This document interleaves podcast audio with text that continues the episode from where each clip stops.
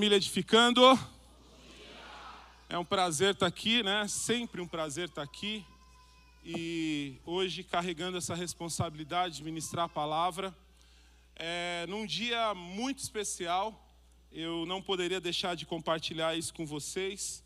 Uh, nós nunca imaginamos né, que isso pudesse acontecer, desta forma pelo menos mas eu queria é, justificar a ausência das esposas dos pastores. Estão todas no encontro com Deus, né?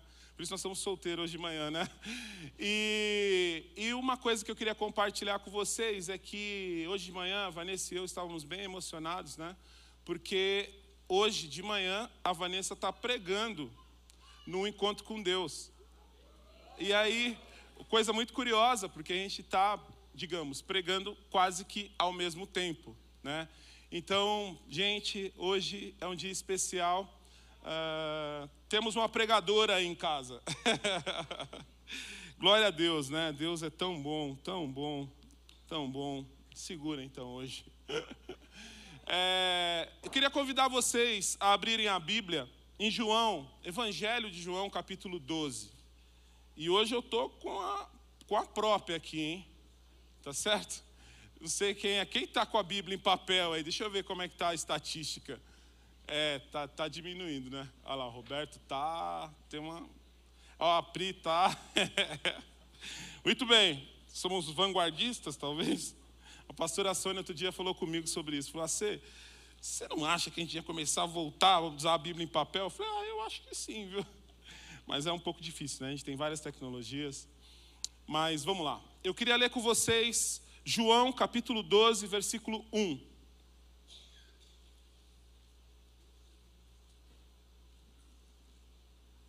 E eu vou ler até o versículo 11. Diz assim: Seis dias antes da Páscoa, Jesus chegou a Betânia, onde vivia Lázaro, a quem ressuscitara dos mortos. Versículo 2: Ali prepararam um jantar para Jesus. Marta servia, enquanto Lázaro estava à mesa com ele. Então Maria pegou um frasco de nardo puro, que era um perfume caro, derramou-o sobre os pés de Jesus e o enxugou com os seus cabelos. E a casa encheu-se com a fragrância do perfume. Se você tem o hábito de, de grifar a Bíblia, eu grifaria: e a casa encheu-se com a fragrância do perfume. Mas um dos seus discípulos, Judas Iscariotes, que, que mais tarde iria traí-lo, fez uma objeção. Por que esse perfume não foi vendido e o dinheiro dado aos pobres? Seriam 300 denários. Ele, e ele não falou isso por se interessar pelos pobres, mas porque era ladrão sendo responsável pela bolsa de dinheiro, costumava tirar o que nela era colocado. Respondeu, respondeu Jesus: Deixe-a em paz, que aguarde para o dia do meu sepultamento. Pois os pobres vocês sempre terão consigo, mas a mim vocês nem sempre terão. Enquanto isso, uma grande multidão de judeus, ao descobrir que Jesus estava ali, veio não apenas por causa de Jesus. Se você tem o hábito de grifar a Bíblia, eu grifaria: eles vieram não apenas por causa de Jesus que estava ali, mas também por causa de Lázaro, a quem ele ressuscitara dos mortos.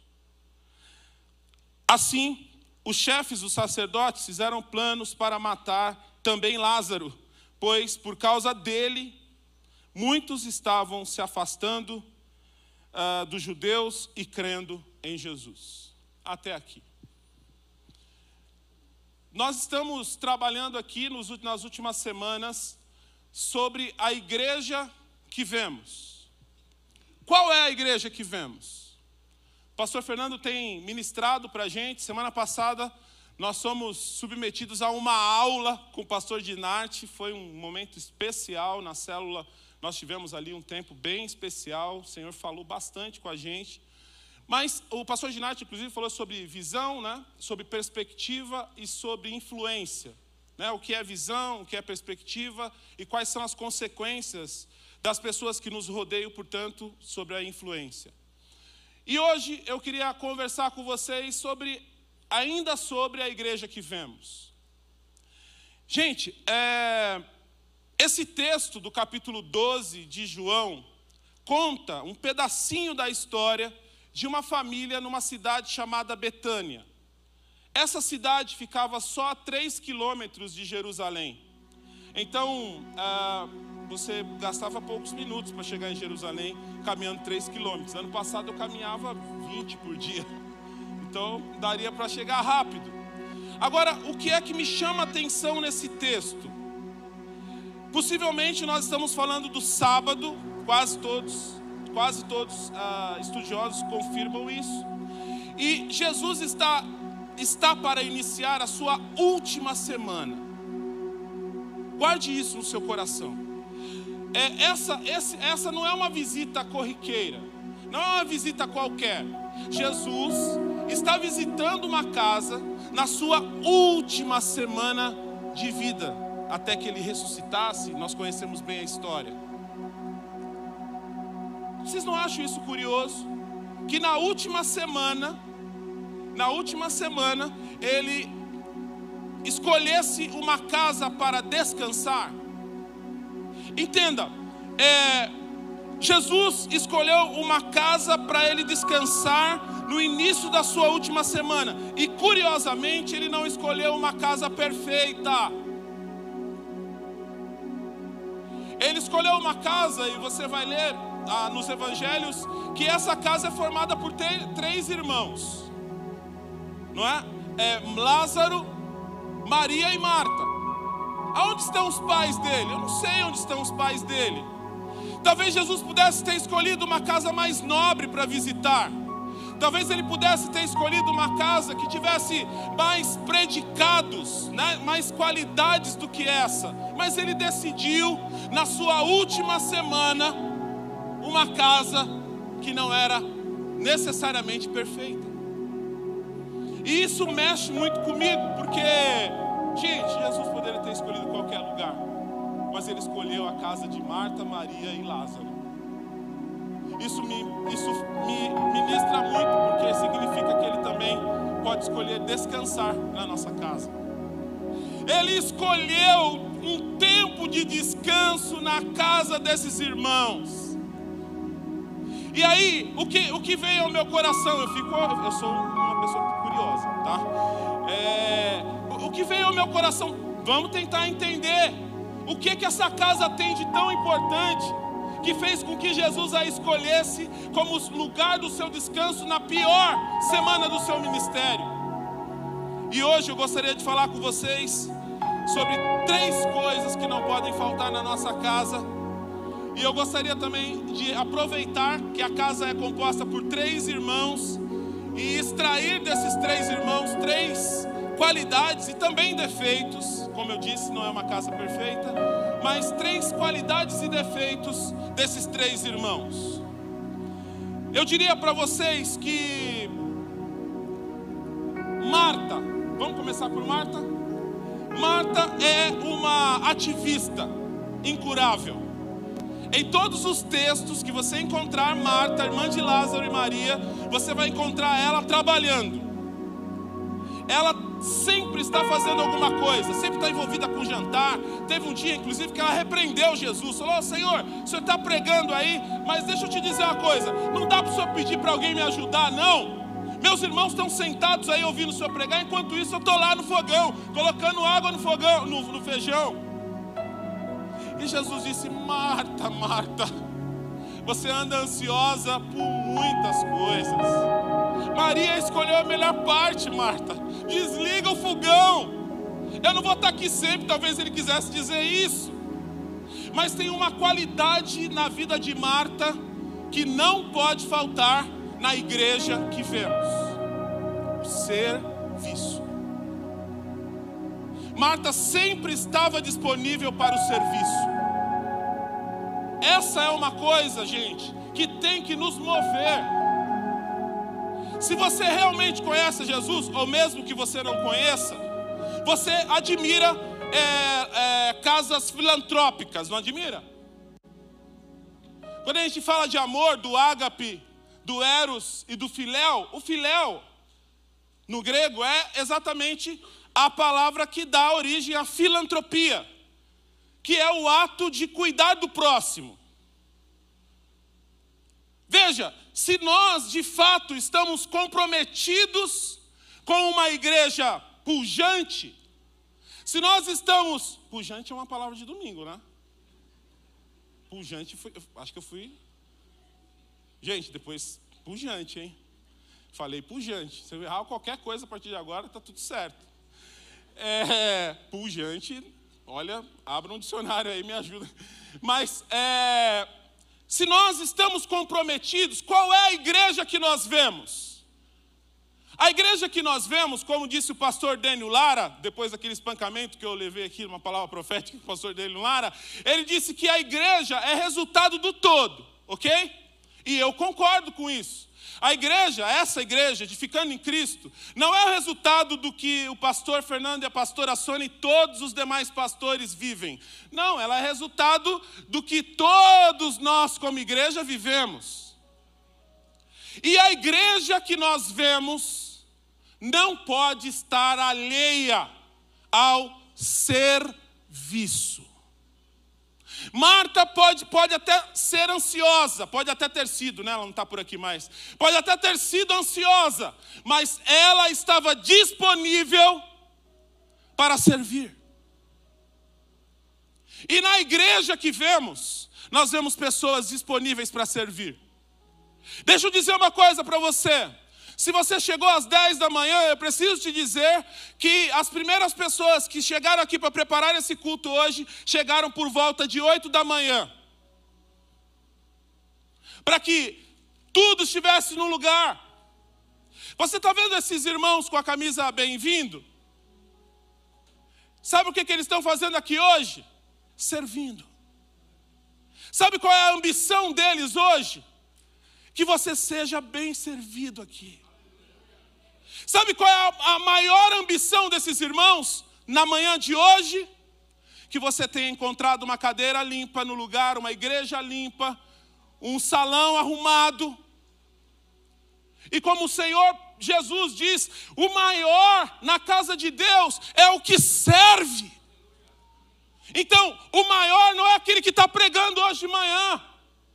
O maior não é aquele que carrega a maior parte de títulos maior quantidade de títulos, o maior é aquele que serve. E na igreja que vemos, nós não podemos ignorar pessoas que sejam, entre aspas, como Maria, como Marta, que estão sempre dispostos a servir.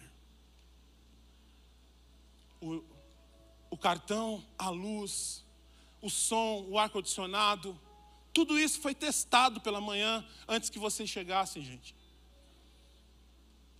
E eu quero então usar aqui, eu poderia usar tantos exemplos, mas vou usar o mãos como exemplo de serviço.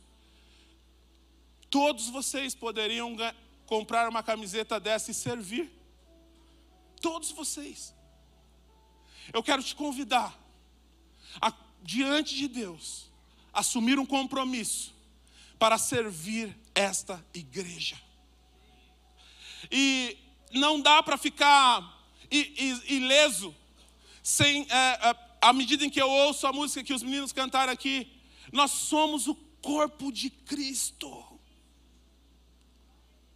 Isso, isso apenas, apenas, né? Apenas isso deveria ser suficiente para mover os seus braços, os seus pés e dizer o que será que ele pretende, o que será que ele precisa. Eu gostaria de honrar nessa manhã nossa equipe do Mãos. Eu gostaria que você aplaudisse ao Senhor pela vida deles.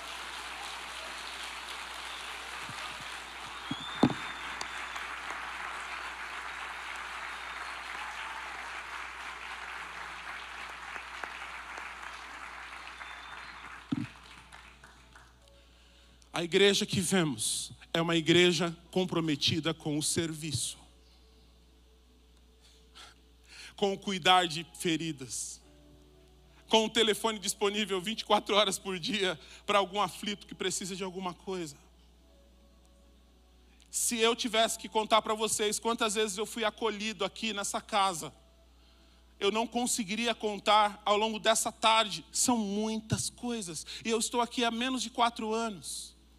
Nossa igreja é uma igreja muito comprometida com isso. Eu quero te convidar a se preparar e apertar os cintos e ocupar o seu lugar nessa casa, ocupar o lugar na casa de Deus e reconhecer que o serviço, representado nesse caso por Marta, é uma necessidade. Você entende isso? Talvez você olhe para o garçom e ache que ele é tão menor que você. Talvez você olhe para o motorista de ônibus, para o cobrador de ônibus. Eu não sei. Talvez você tenha uma posição mais elevada e você olha para aqueles que têm uma posição menos elevada. Eu quero concluir esse, esse aspecto do serviço falando uma coisa que me ocorreu, que é um dia uma pessoa, um recrutador, um executivo, não me lembro agora quem foi que me contou isso, mas ele disse assim: "AC, seja amigo da assessorista do seu do prédio da sua empresa ou da sua casa. Faça amizade. Hoje temos poucas assessoristas. Alguém sabe o que é assessorista, né? É aquela pessoa que fica ali, assessorista, sentado, levando o elevador para cima e para baixo. Seja amigo dela.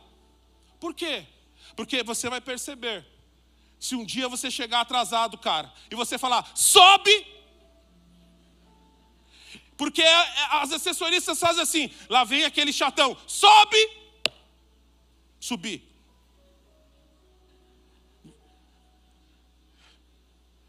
Nós precisamos, gente,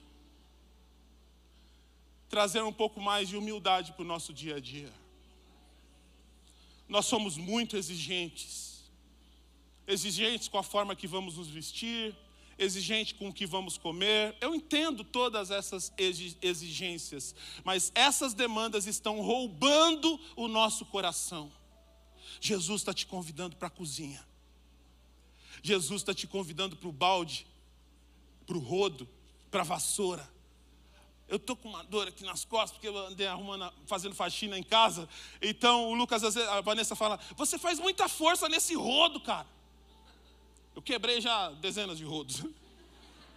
É, eu não sei, eu não, eu não consigo tirar sem apertar o rodo. E a vassoura também, já quebrei algumas. E a Vanessa fala: Não precisa apertar. Eu falei: Vanessa, estou com a dor aqui, naquilo que os nossos avós chamavam de cadeira, né? A dor na cadeira falou: é lógico, você fica apertando a vassoura. E um dia o Lucas falou: pai, por que, tanta, por que tanto, tantos detalhes? Por que você está fazendo isso? Vai vir alguém aqui em casa? Eu falei: não, filho, não vai vir ninguém aqui em casa, mas vocês vão vir.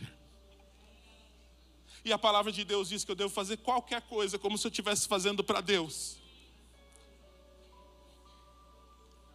Essa semana eu fiz faxina na quarta, no feriado, na minha casa. E quem me conhece sabe que as pregações geralmente nascem nas faxinas, então tem que fazer algumas. É, e, na, e, fiz uma faxina essa semana em casa. E, e vou te falar uma coisa, gente. Isso não me diminuiu. Posso contar várias histórias elegantes para vocês, sofisticadas para vocês, né, Ricardo? Quem já trabalhou no mercado financeiro, pastor Ricardo. Quem, é, quem já trabalhou no mercado financeiro vive um pouco dessas aparências. Eu me lembro de quando eu fui trabalhar no mercado, em uma determinada área do mercado financeiro, chegou um cara lá e falou: assim, o João chegou, não sei se era João o nome. E aí ele chegou e falou: que, que, Mas quem é João? Não chamei nenhum João. Não, vai lá, vai lá na sala de reunião número um. Aí cheguei lá, gente, tinha um alfaiate. Ele falou: Ó, oh, você que é o AC? Sim. Com licença, eu posso tirar suas medidas? Pode. O que, que você. Levanta o braço. Afasta a perna. Aí ele mediu aqui, mediu aqui, mediu aqui. Agora, solta o ar. Eu falei, mas, calma, daqui a pouco eu te explico. O cara estava ali para fazer minha roupa. Porque tinha que ter meu nome aqui na camisa. Porque tinha que ser elegante, porque tinha que andar com a coluna ereta. Porque tinha que andar, tinha que andar com sapato sem meia. Isso eu não usei, hein? Faria Limer, raiz mas o serviço. Eu poderia contar muitas histórias dessas para vocês, mas não vou, porque o que nos engrandece, segundo Jesus, é a posição do alfaiate. Eu te convido, aliás, eu não, o Espírito de Deus te convida para o serviço. A igreja que vemos é uma igreja comprometida com o serviço. segundo Marta. Sem ansiedade. Aí talvez você diga assim: não, mas eu não sirvo aqui na casa, você sabe por quê? Porque eu tenho uma vida muito corrida. Ah, é? Eu não tenho, não. Sou pai de três filhos, trabalho, faço faxina e estou pregando aqui, cara. Não, eu não vou me envolver a ser, porque senão, você sabe como é que é? Se envolve com uma coisa, se envolve com tudo. Envolva-se com a causa de Deus e Ele se envolverá com as tuas. Esse ponto tá bom? Vamos para o próximo. O próximo ponto é representado por Lázaro. Quem é Lázaro? Lázaro, no capítulo 11, se você volta um capítulo aí, você vai encontrar a história, um pedaço da história de Lázaro, aliás, um pedaço bem é, a, a trágico da vida de Lázaro, lá você vai encontrar que Lázaro era amigo de Jesus. Tem algum amigo de Jesus aqui hoje? Deixa eu dizer para você, as más notícias também chegam na casa dos amigos de Jesus. Sabe uma coisa curiosa a respeito de Lázaro que me marcou muito? Não tem uma só palavra de Lázaro na Bíblia. Nenhuma. Só que quando eu falo Lázaro, quem está na igreja há algum tempo já sabe de quem eu estou falando. Existem dois Lázaros na Bíblia: um em Lucas, que é um mendigo, que era maltratado por um rico. Você pode depois é, resgatar essa história lá em Lucas. E o segundo Lázaro é esse, o amigo de Jesus. E o amigo de Jesus não fala uma só palavra na Bíblia. Ele, o texto não diz que ele é mudo, tá? Mas ele não fala uma palavra, não tem uma palavra registrada dele na Bíblia. O que é que tem registrado na Bíblia a respeito de Lázaro? O seu testemunho. A igreja que vemos não pode viver alheia dos seus das suas testemunhas. Não quero te assustar, mas numa tradução direta, dos seus mártires. Ao longo do governo de Nero em Roma, os cristãos foram acusados de terem incendiado a cidade de Roma. E não só não fizeram, como foram condenados à morte. Nero foi um comandante podre, sujo, nojento, para dizer o mínimo. Isso que eu sou crente. Nero, quem colocou fogo em Roma foi o próprio Nero. Sabe por que Roma pegou fogo? Alguns têm uma certa co coerência nesse, nesse raciocínio que eu estou colocando para vocês. Sabe por que Nero colocou fogo em Roma? Porque ele não gostava da arquitetura de Roma. E porque ele não gostava da arquitetura de Roma, ele incendiou a cidade e colocou a responsabilidade nos ombros dos cristãos. E os cristãos foram condenados à morte. Que tipo de morte? Eles eram levados para o Coliseu no auge das orgias que eram, que eram realizadas nos, nos, uh, nos auditórios, nas arquibancadas. E no momento mais alto da celebração, Nero liberava os cristãos que estavam presos por grades para entrarem no Coliseu. Entravam lá mães, pais, filhos. Nós seríamos aqui todos presos. Eu, Lucas, Lorena e Vanessa. Joel, Simone e as crianças. Pastor Feijão, Suzana e as crianças. E eles caminhavam até o centro da arena. E quando eles estavam lá, os soldados romanos soltavam animais que não se alimentavam há muito tempo leões,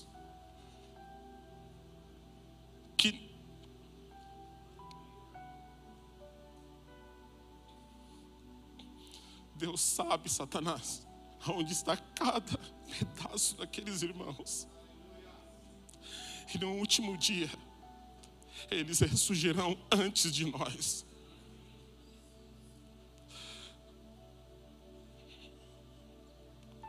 E os leões devoravam aqueles irmãos em praça, dentro do Coliseu. Se você assiste o filme, por exemplo, de Paulo, o apóstolo, ou outros filmes que retratam essa era do governo de Roma, você vai perceber cenas como essa. O leão estava faminto. E ele, quando ele feria alguém, sentia o cheiro do sangue. O instinto dele era despertado de uma forma violenta. E quando alguém despertava o instinto do, violão, do, do, do, do leão, desculpe, por estar sangrando, o leão o atacava em definitivo e o devorava na frente dos irmãos. E de todo, e Nero comemorava o que estava acontecendo. Os relatos dizem que irmãos carregavam crianças no colo para que os leões não os devorassem primeiro. E quando um deles era ferido, e sabia que ia ser devorado pelos leões, ele entregava a criança no colo de outro que ainda não havia sido ferido. E as crianças ficavam por último.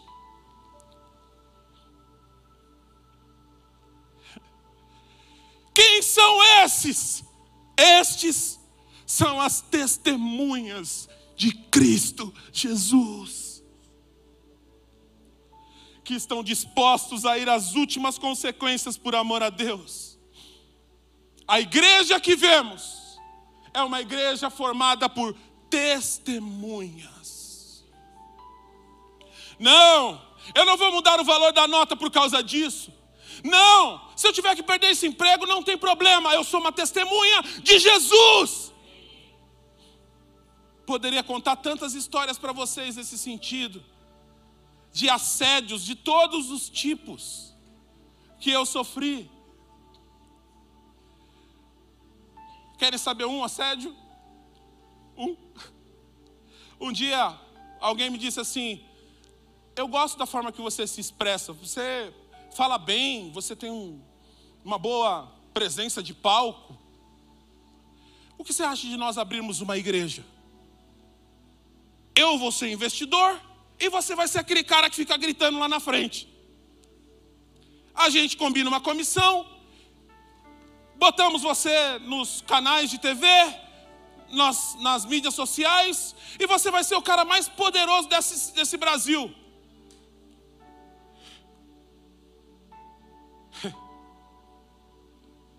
Eu olhei para ele e falei: Eu sou uma testemunha de Jesus. Ainda que eu fique sem um centavo no bolso, eu não abro mão do noivo. Poderia contar tantas outras, mas nós queremos ganhar um pouco de tempo.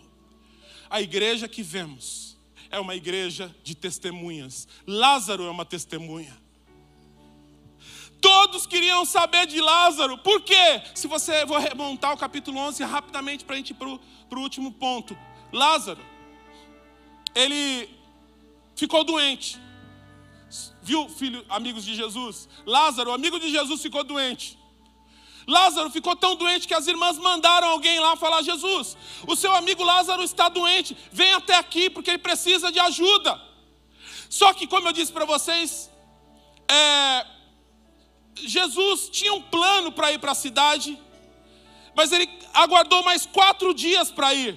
E quando ele foi, Lázaro já estava morto. Se você ler o capítulo 11 todo, você vai entender uma história maravilhosa, você tem que ler. É, e Lázaro morreu. Jesus chega na cidade de Betânia. Chegamos no sábado. Jesus chega na cidade de Betânia. Quem vocês acham que correu para encontrar Jesus primeiro? A nossa irmã Marta. Corre para a entrada da cidade e fala: Mestre, se você tivesse aqui, meu, meu irmão não teria morrido. E Jesus diz: Olha, Marta, se você crer, você verá a glória de Deus. Amigos de Jesus, nessa manhã, se você crer, você verá a glória de Deus. E Marta disse: Sim, Senhor, eu sei. Aí Marta corre para casa e vai procurar Maria. Maria, vamos lá, Jesus chegou. E ela disse: Senhor, se o senhor tivesse aqui, meu irmão não teria morrido. Ela disse, ele disse: Deixa eu dizer uma coisa para vocês. Aquele que crê em mim, ainda que esteja morto, viverá.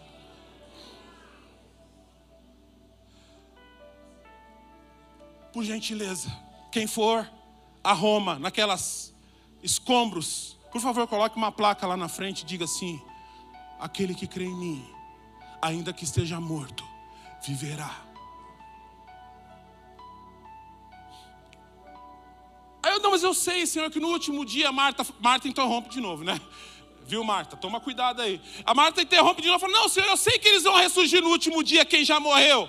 Aí ele disse: Se você vê a glória, se você crê em mim, verás a glória de Deus. Tal. Muito bem. Aonde vocês, e é um texto muito forte, muito forte, que fala assim: é, o texto ali vai dizer que Jesus olha a aflição de Maria, olha a aflição de Marta e fica comovido. Se um dia você tiver dúvidas do porquê eu amo Jesus, uma das boas razões é porque ele se comove com as minhas dores. Ele se comove com as suas dores.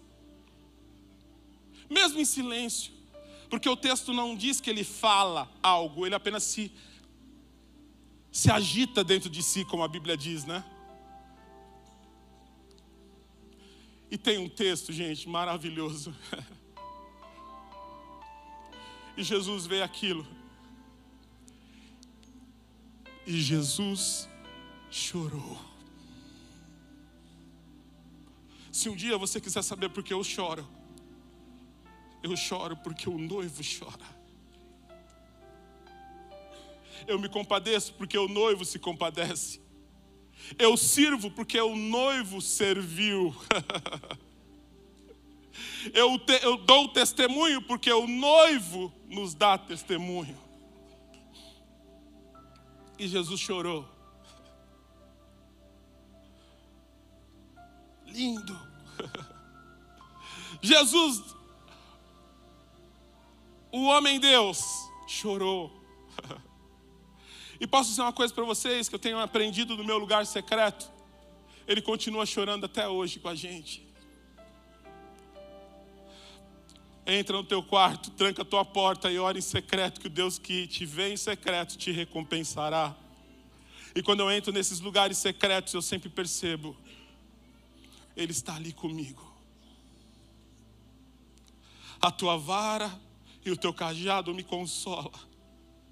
Preparas-me uma mesa na presença dos meus adversários, unges a minha cabeça com óleo, e o meu cálice transborda. Certamente que a bondade e a misericórdia me alcançarão todos os dias da minha vida, e habitarei na casa do Senhor por longos e eternos dias. Jesus diz assim: aonde colocaram Lázaro?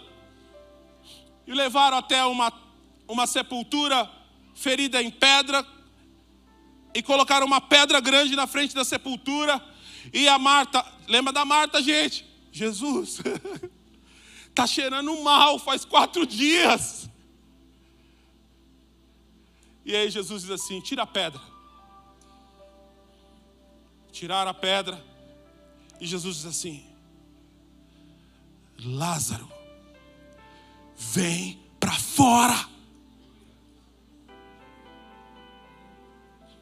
Não me perguntem como Lázaro levantou, porque os judeus, os, os, hebreus, herdaram algumas práticas dos egípcios, e Lázaro, e Lázaro, o texto mostra isso, certamente foi mumificado. Eu não sei como ele levantou, mas eu sei que Jesus está falando para alguns Lázaros aqui hoje. Vem para fora, vem. Está cheirando mal, sai daí. É escuro demais, é muito silencioso, é muito solitário esse lugar que você está vivendo. Vem para fora! Troque o nome, coloque o seu. Vem para fora. E Lázaro vem para fora. Assim, né? Eu acho. E Jesus fala: desata ele e deixa ele ir. Lázaro não falou nenhum muito obrigado, gente. Para registrar aqui no meu texto. Brincando, né? Mas Lázaro se tornou o homem que ressurgiu da morte. Deixa eu ver se vocês estão ligados. Quantos Lázaros nós temos aqui hoje de manhã? Que ressurgiram da morte. Você estava preso, morto nos seus pecados e delitos, mas Cristo te chamou para fora da sua sepultura.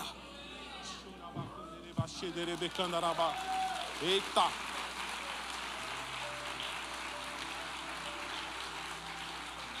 Tal, talvez existam Lázaros que ainda não saíram da sepultura, mas hoje, meu amigo, eu quero que você ouça dentro do seu túmulo: vem eu estou te esperando aqui fora.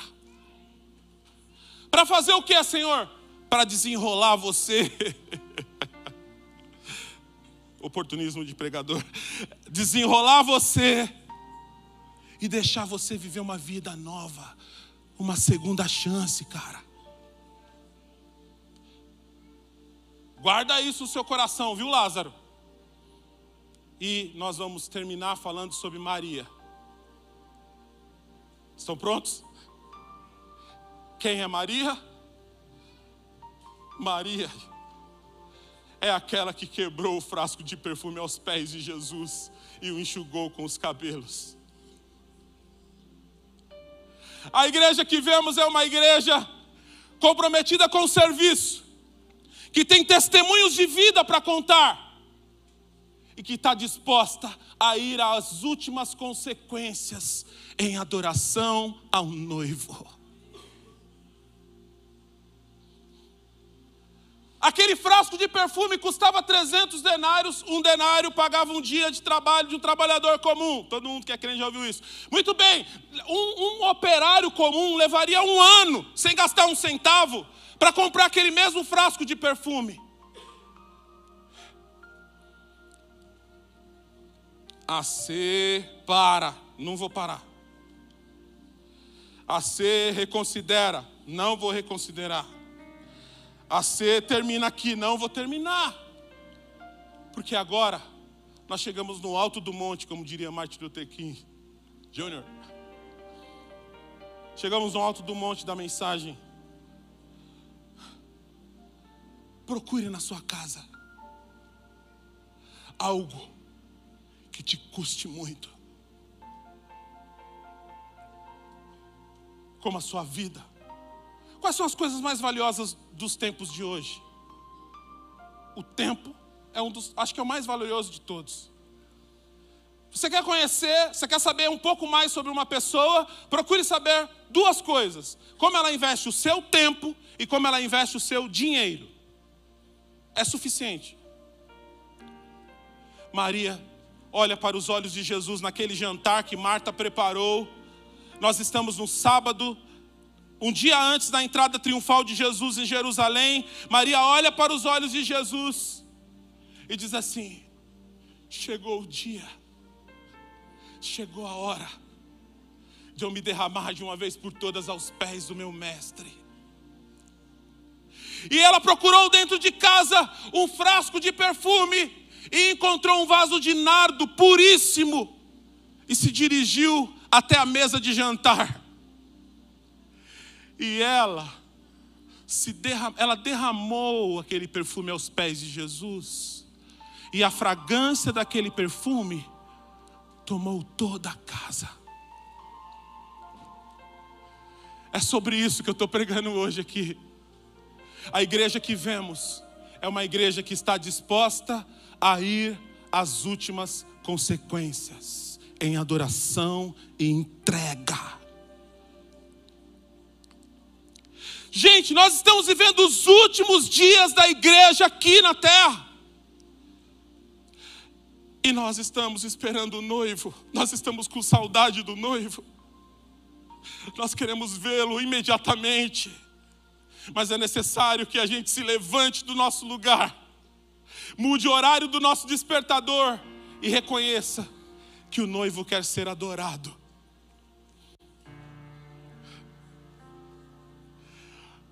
Eu estava lendo esse texto e, e, os comentaristas sobre esse texto, e um comentarista diz assim: Maria, pela primeira vez, viu tristeza nos olhos de Jesus. Era a última semana, ele seria crucificado. Na sexta, ele seria crucificado. Nós, eu estou contando uma história de sábado anterior. Jesus escolheu descansar nessa casa, porque aquela semana seria atribulada. E alguns historiadores, para não dizer todos, dizem que ele volta para Betânia na quarta. Quarta-feira ele teve um dia tranquilo. Mas eu vou continuar aqui no sábado, para ganhar tempo e finalizar. A igreja que vemos é uma igreja que queima em adoração. A igreja que vemos é uma igreja disposta a pegar o frasco de perfume e derramá-lo por inteiro aos pés de Jesus. A igreja que vemos é uma igreja comprometida, fascinada pelo noivo. Eu conheci um, um irmão Bill Barclay, que já morreu, um amigo querido, era dono de uma editora chamada PES, Publicações Evangélicas Selecionadas, e o Bill, eu fui levar a Vanessa para conhecer o Bill um dia, e a Vanessa foi comigo, ela tinha uma, a editora ficava no centro da cidade, eu ia lá tomar aula de teologia, e o Bill falava, tem um livro que é, eu tenho um livro para você. Ele era um britânico, eu tenho um livro para você, meu amigo. E ele perguntava, mas antes, você já foi abalado hoje? Eu ah, não sei, Bio, acho que não. Então fecha os olhos e abra as mãos. Ele pegava uma bala e jogava em mim e falava: Agora você já foi abalado hoje. Mas tem uma característica no coração do Bill que eu sinto tanta falta. A Vanessa, nós conversamos, ele falou para a Vanessa: Eu tenho um livro que é a sua cara, é o seu jeito. E a Vanessa falou: Qual é, Bill? Ela deu, ele sugeriu um livro. E aí no final ali, nós fomos embora e eu falei, Vanessa, o que, que você achou do Bill?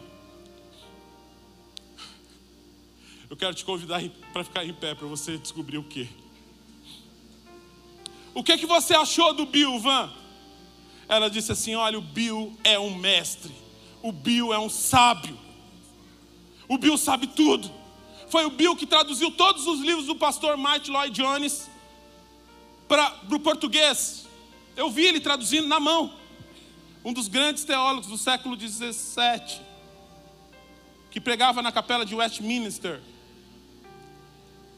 A Vanessa disse assim: Olha, sabe o que, que me marcou no Bill? Ele é um sábio, ele é um fofo, ele é lindo, ele é gordinho, eu gosto de abraçar ele. Mas sabe o que mais? O que mais me marcou?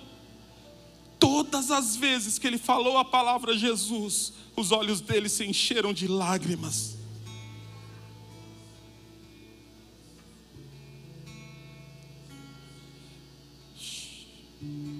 Igreja edificando em Cristo. O seu mestre te convida a derramar o seu frasco de perfume sobre os pés de Jesus. Ele tem saudade de você no lugar secreto. Ele tem saudade de uma adoração plena, absoluta. E é o que nós vamos fazer hoje. Você está pronto? Nós vamos erguer incenso suave aqui hoje de manhã. Nós vamos soprar as cinzas do nosso altar e vamos colocar lenha nova no lugar. Uh!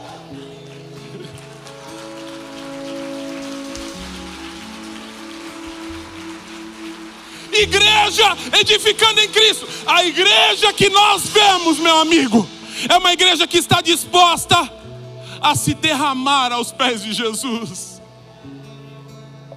E é sobre isso que eu quero que você compreenda nesse momento. A igreja que vemos é uma igreja que serve, A igreja que vemos é uma igreja que dá testemunho de vida. E a igreja que vemos é uma igreja disposta a se render em adoração. Ei! Se você sabe do que eu estou dizendo, a igreja que vemos é uma igreja que se derrama, a igreja que vemos é uma igreja que se entrega. Nós vamos cantar uma música aqui, só para incentivar você.